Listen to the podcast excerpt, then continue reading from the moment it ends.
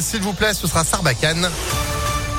Juste après une météo toujours aussi euh, plombante et puis l'info, Sandrine Ollier, bonjour. Bonjour Phil, bonjour à tous. À la une, une fusillade ce matin à Lyon, ça s'est passé vers 6 heures près de la station de métro euh, Jean Jaurès dans le 7e arrondissement. Un homme a été tué, un autre grièvement blessé. La police judiciaire est chargée de l'enquête. Une pollution à Pierre Bénite, des perfluorés, des polluants toxiques ont été retrouvés près des sites industriels selon une enquête journalistique à voir demain soir dans spécial sur France 2. Des analyses de l'air, du sol, du lait maternel, de l'eau du Rhône et de l'eau potable ont été menées par un professeur de chimie qui recommande notamment la fermeture du stade. Il y a selon lui un danger imminent.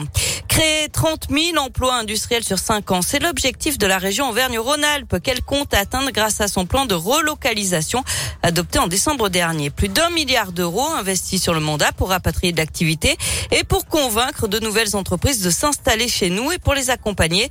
Un G6 de la relocalisation vient d'être créé. Il se compose du MEDEF, de la Chambre de commerce et d'industrie, de la Banque publique d'investissement, de la CPME et de l'agence Auvergne-Rhône-Alpes Entreprises. Le tout coordonné par la région. Stéphanie Pernaud, vice-présidente chargée de l'économie, le sait. Certaines entreprises trouvent plus rentable de délocaliser, surtout les plus grosses.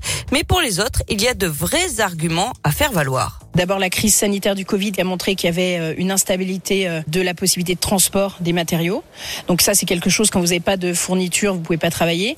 Et puis le deuxième intérêt, c'est un sujet qui est plutôt de souveraineté industrielle où les entreprises se disent finalement, si j'ai un fournisseur qui est à côté de chez moi, l'approvisionnement est plus sûr, le coût du travail, je peux peut-être y remédier puisque mon produit a une forte valeur ajoutée et je sécurise finalement à la fois mes approvisionnements et mes ventes. Et ça, ça fait partie euh, d'une des tendances dont on profite pour relocaliser en région. la sous-traitance électronique, le luxe, l'industrie pharmaceutique ou encore le recyclage font partie des filières visées par le plan de relocalisation.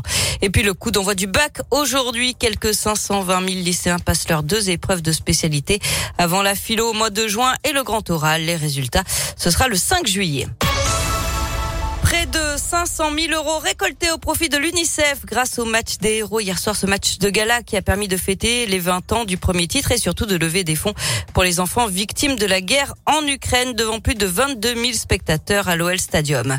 Du basket, victoire de l'Asvel hier sur Cholet, 87 à 72, Villeurbanne, toujours leader du championnat. Enfin, Florent Pagny donne de ses nouvelles et elles sont plutôt bonnes. Le chanteur qui lutte actuellement contre un cancer du poumon a posté un message sur Instagram hier soir. Je vais très bien. J'ai un peu changé de look, euh, un peu obligatoirement, puisque c'est le traitement qui veut ça, mais ça va, je vais m'y faire et ça va passer.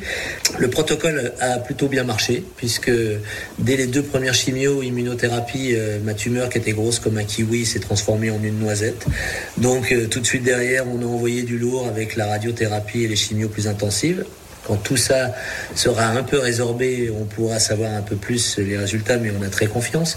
Alors, je vais finir les Voice, je vais finir la chimio. Ensuite, j'irai euh, me renforcer, me remplumer. Et puis, euh, bah, si tout se passe bien, on se retrouve l'année prochaine pour terminer ce que j'ai commencé. Donc, euh, ça s'appellera la tournée des 61. Ah, Florent Panique qui promet donc un retour sur scène alors qu'il avait dû suspendre sa tournée pour ses 60 ans pour se soigner. Eh ben ouais, mais bon, il reprend du poil de la bête, c'est plutôt une très très très bonne chose et on est ravis. Merci beaucoup Sandrine. Bah pour cette bonne nouvelle, euh, les infos continuent sur impactfm.fr et vous êtes de retour à 11h. À tout à l'heure. Allez, à tout à l'heure. La météo